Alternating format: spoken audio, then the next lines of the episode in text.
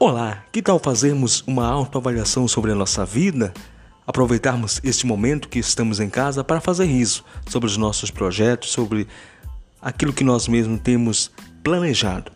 E também fazer uma autolimpeza em nossas vidas, muitas vezes daquilo que está fazendo mal a nós. Então convido a você a ouvir comigo esta mensagem de reflexão.